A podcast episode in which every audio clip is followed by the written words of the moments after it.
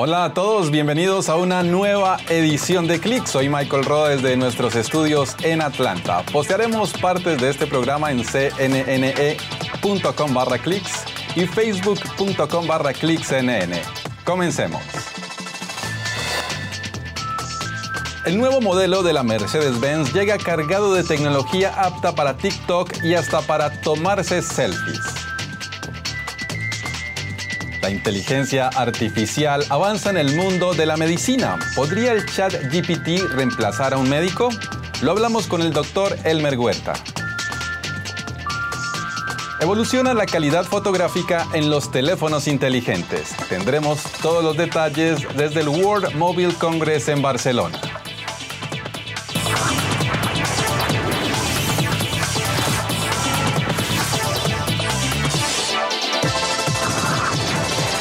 Bueno, ¿y se imagina usted que su nuevo auto tenga incorporado en su sistema de inteligencia artificial el poder de tomarse una selfie o conectarse a TikTok? Pues eso y más es lo que trae la tecnología en el nuevo modelo de Mercedes-Benz. Veamos. Mercedes-Benz está preparando la nueva generación de vehículos clase E que se prevé estén listos para finales de este año con una nueva variedad de opciones tecnológicas. El software que vendrá instalado en el automóvil permite la instalación de aplicaciones como Zoom, Webex y TikTok, sin pasar por un intermediario como Apple CarPlay o Android Auto.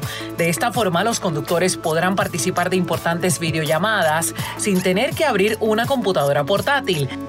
Aquellos que alguna vez quisieron hacer un video para TikTok desde el interior de su vehículo podrán lograrlo sin ni siquiera sacar su teléfono y hasta también se podrán sacar selfies con una cámara integrada en el panel de control. Además, la nueva versión del clase E incluirá habilidades de inteligencia artificial que permitirán que el automóvil aprenda las preferencias del propietario sobre cuestiones como los colores de iluminación interior. La empresa aún no ha anunciado el precio que tendrá el clase E 2024, pero los modelos 2023 se venden a partir de los 56 mil dólares. Bueno, y de automóviles vamos a hablar de la inteligencia artificial del chatbot ChatGPT que causa preocupación en algunas personas. Y esto es porque sus ensayos han demostrado ser tan convincentes que algunos temen que pueda sustituir a redactores, investigadores, incluso pintores y compositores de música. En el campo de la salud, otros se preguntan si el ChatGPT podría incluso reemplazar a un médico. Nuestra productora Sarimar Hernández habló con el doctor Elmer Huerta para que nos cuente un poco más al respecto. Veamos. Háblenos de su experimento entre el chat GPT y Google. Es importante entender la diferencia que tiene este nuevo instrumento de inteligencia artificial, el chat GPT, y lo que tenemos ahora, que es el motor de búsqueda de Google. Por ejemplo, yo le hice una pregunta a, a Google, le dije, ¿cuáles son las propiedades de la vitamina C? Y Google me respondió inmediatamente con centenares de enlaces que yo tenía que ir a buscar, a ver en una de la Librería Nacional de Medicina, en otra de la Johns Hopkins, de la Clínica Mayo, cuáles eran las propiedades de la vitamina C. Le hice la misma pregunta a ChatGPT y en 30 segundos me escribió varios párrafos completos dándome lo que era la propiedad de la vitamina C, que actúa como antioxidante, que actúa para eh, la fabricación del colágeno, que actúa para este, favorecer y proteger de las infecciones, todo escrito en 30 segundos. Entonces, esa es la gran ventaja que tiene este instrumento nuevo, el ChatGPT, que lo que da son respuestas ya redactadas, gramaticalmente correctas, listas, y este es el peligro para los profesores, listas para ser copiadas y pasteadas como si fuera una eh, obra de uno. Ese es el gran problema que va a traer el plagio, la copia y los profesores obviamente van a tener que estar muy atentos a esto porque ya incluso se están fabricando eh, eh, programas de informática que van a detectar quién está poniendo este mensajes de chat GPT y quién está escribiendo lo propio. El chat GPT acaba de aprobar el difícil examen de licenciatura de medicina en Estados Unidos. ¿Eso qué significa? En realidad, el hecho de que este instrumento de inteligencia artificial haya aprobado el examen nacional de medicina de los Estados Unidos no debe causar sorpresa. ¿Por qué? Porque la manera en que se alimenta para que dé sus respuestas a este tipo de instrumentos es con todo el conocimiento que está en el Internet y el conocimiento que está en el Internet es el conocimiento médico actual. De tal manera que eso no debe llamar la atención. La máquina simplemente cuando se le hace la pregunta recolecta, busca la información en el Internet y da la respuesta que es la más aceptada, la más correcta. De tal modo que es importante como digamos curiosidad y se acaba de comunicar en España que también aprobado el examen de licenciatura eh, para medicina en España y que de acuerdo a la nota que ha sacado podría incluso, entre comillas, llegar a buscar las plazas de residencia más buscadas en ese país. ¿Cuál cree que es el rol de esta inteligencia artificial en el mundo de la medicina? Yo creo que el rol que va a tener este chat GPT y otras, este, otros instrumentos de inteligencia artificial es muy grande. Si no, recordemos, y quiero que nuestros televidentes recuerden, la primera vez que buscaron algo en Google, en el buscador. ¿No fue acaso un sentimiento de asombro decir, caramba, yo pongo esto y me salen decenas, centenares, miles de enlaces para que yo pueda ampliar lo que estoy buscando? Pues igual, este instrumento de inteligencia artificial que no da los enlaces y no da las respuestas va a ser un instrumento muy útil, por ejemplo, para los estudiantes de medicina. Los estudiantes de medicina van a tener ahora una, eh, digamos, un instrumento muy poderoso para preguntar y tener rápidamente las respuestas a sus preguntas, en vez de que tengan que entrar a los libros, etcétera, o en este momento a hacer búsquedas en el Internet. Para los médicos practicantes va a ser sumamente útil, dicen los expertos, en aliviar lo que ellos tienen que escribir diariamente. Como médico practicante, por ejemplo, yo tengo que escribir decenas de correos electrónicos, notas de pacientes, evolución. Esta máquina podría ayudarme en eso. Eso va a contribuir muchísimo a de que este burnout, este, este agotamiento psicológico que tienen los médicos vaya a cesar. Y también para los investigadores. Los investigadores ahora van a poder mucho más rápidamente tener referencias y tener respuestas antes de escribir lo que son sus este, eh, comunicaciones científicas. ¿Cree que el chat GPT o la inteligencia artificial pueden reemplazar a un médico? Yo creo que en este momento es muy difícil, casi imposible que un instrumento de inteligencia artificial pueda reemplazar a un médico. ¿Por qué? Porque lo que el médico hace cuando ve a un paciente es poner junta la información y luego en un proceso cerebral que se llama el método científico combina lo que ha conversado, lo que ha examinado, lo que está viendo en los exámenes auxiliares para hacer un diagnóstico, un pronóstico. Las máquinas podrán tener esa información, pero carecen de lo que es el raciocinio y el juicio para hacer decisiones. Las máquinas en este momento no pueden hacer eso. Eh, en nuestro chat de CNN en español, que sale los días jueves, precisamente eh, describimos un hecho que grafica esto que estoy diciendo. Una científica le preguntó al chat, ¿podrías escribirme mi biografía? Y el chat GPT escribió toda la biografía de la científica, perfecto, excepto en el último párrafo en el que decía que había muerto, había fallecido el año anterior una homónima, probablemente falleció el año anterior, pero la máquina carecía del criterio para no poner en una biografía de una persona viva de que ya había muerto. Eso es lo que le falta a las máquinas y obviamente eso es lo que tiene el médico cuando hace una consulta médica y eso no lo va a poder hacer una máquina en este momento. Y hablando de la tecnología y la salud, si a usted le cuesta dormir bien, Pokémon quizá le pueda ayudar. Su nuevo juego le permite acumular Pokémon o una especie de puntos solamente con dormir. Veamos.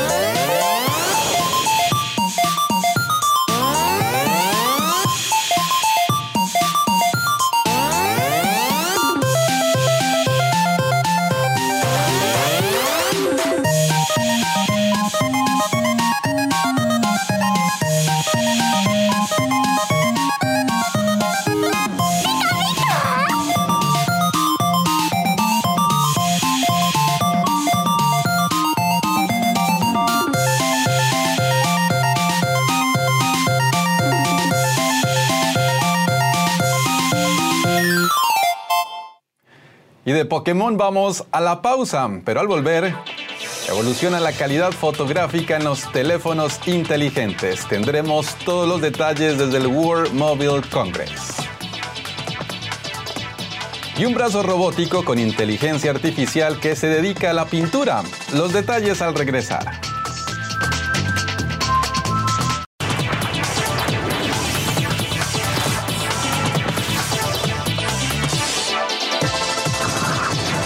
En Barcelona se llevó a cabo recientemente el Mobile World Congress, la feria de tecnología móvil más importante a nivel internacional. En el evento, los fabricantes revelaron sus diseños móviles más novedosos y otros avances tecnológicos del sector.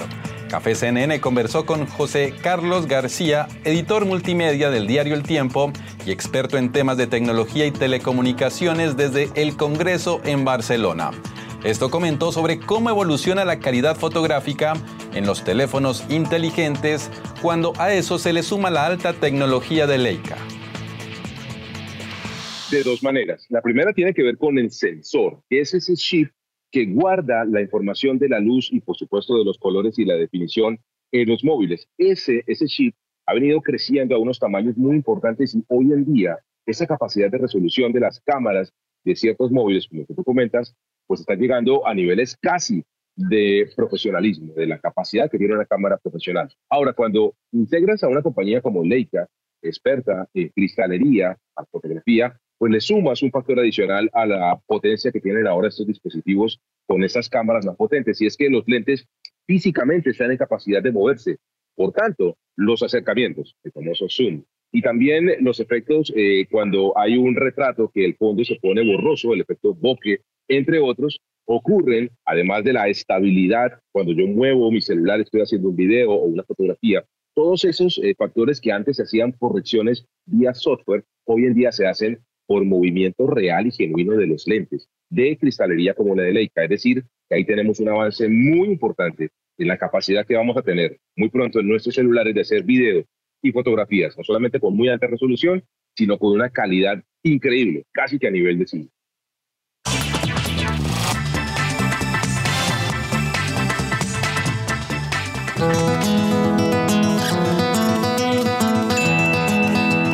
Un robot en Estados Unidos se llama Frida en honor a Frida Kahlo.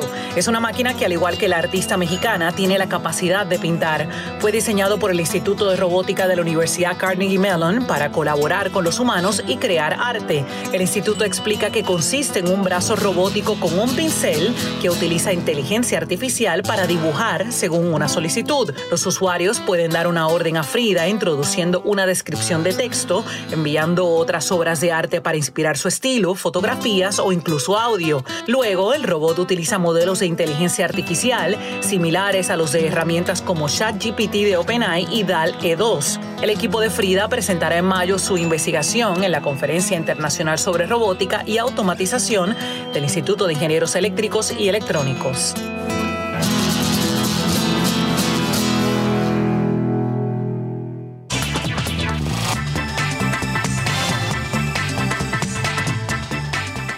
Es momento para una nueva pausa, pero al volver.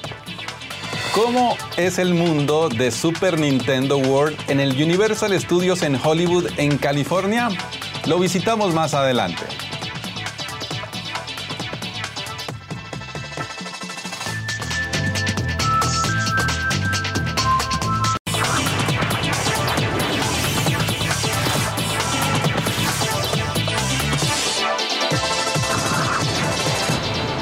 Ha implementado en Facebook e Instagram una herramienta desarrollada en Estados Unidos por el Centro Nacional para Menores Desaparecidos y Explotados y se denomina Take It Down.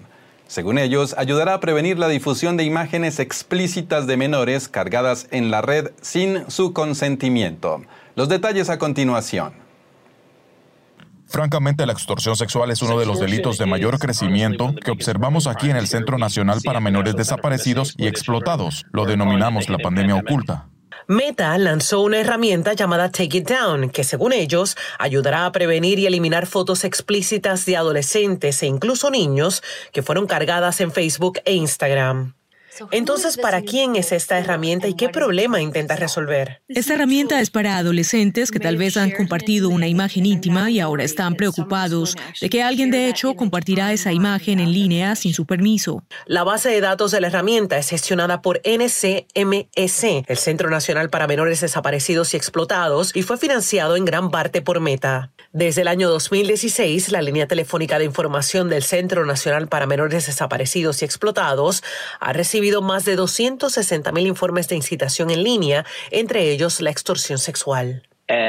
Y antes de que se den cuenta, les piden dinero, les piden más imágenes y estos niños se desesperan. Hemos visto hasta casos de suicidio. Los niños se suicidan porque están tan impactados por lo que sucede. El método que Meta utiliza para evaluar las fotos se llama hashing o trocear. La forma en que esto funciona es que uno tiene una imagen y uno va a take it down. Un software se descarga en el dispositivo que posibilita crear lo que básicamente podría equipararse a una huella digital numérica, una serie de números, una serie muy complicada de números. Luego podemos tomar ese así denominado hash o secuencia y la guardamos en nuestra base de datos. Y si alguien intenta compartir esa imagen, todos esos números se comparan con los números en nuestro banco de datos. Si coincide con un hash en la base de datos del Centro Nacional para Menores Desaparecidos y Explotados, Meta dice que uno de sus moderadores eliminará la foto de la plataforma. Por lo tanto, en el servidor, si esa foto fue transformada en un hash, ¿cuánto tiempo le tomaría a Meta eliminarlo o prevenir que eso acontezca? No puedo darle un plazo específico para un caso en particular, pero estamos incorporando todos estos hash regularmente y todo eso sucede dentro de un periodo muy breve. Algunos críticos podrían sostener que esta herramienta ha tardado mucho en llegar a sitios como Facebook e Instagram. Ambos han sido duramente criticados por muchos por no proteger a los adolescentes y niños pequeños de los peligros de las redes sociales. No existe una única solución para el problema de la extorsión sexual o la difusión sin consentimiento de imágenes íntimas. Realmente se necesita un enfoque integral. Es importante que encontremos herramientas como esta para ayudarles a recuperar el control de lo que puede ser una situación muy difícil y terrible. Y de plataformas digitales hablamos ahora de videojuegos y nos preguntamos cómo es el mundo de Super Nintendo World en el Universal Studios en Hollywood, California. Pues esta nueva atracción hace su debut en Estados Unidos y es la primera vez que los parques temáticos nacionales de la empresa llevan a los visitantes dentro de un videojuego. Natasha Shan de CNN nos muestra esta experiencia inmersiva. Estamos en el Super Nintendo World, aquí en Universal Studios Hollywood. Vamos a pasar por este tubo transportador y ustedes vienen con nosotros.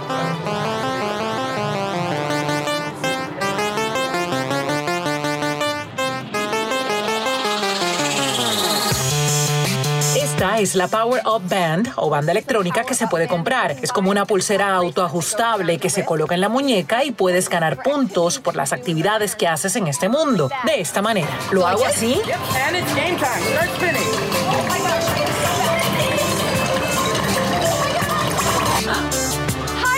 Hola, princesa Peach. Hola, hola. ¿Una reverencia?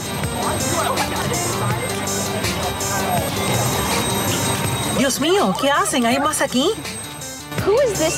¿A quién se supone que debe atraer este mundo en particular? Muy buena pregunta. He estado parado más o menos donde estamos ahora. Y si mira hacia allá, por donde está esta tubería secreta, allí he visto a niños de 5 años y a personas de 65 años pasar y volverse locos cuando lo hacen, porque observan el nivel de inmersión que existe.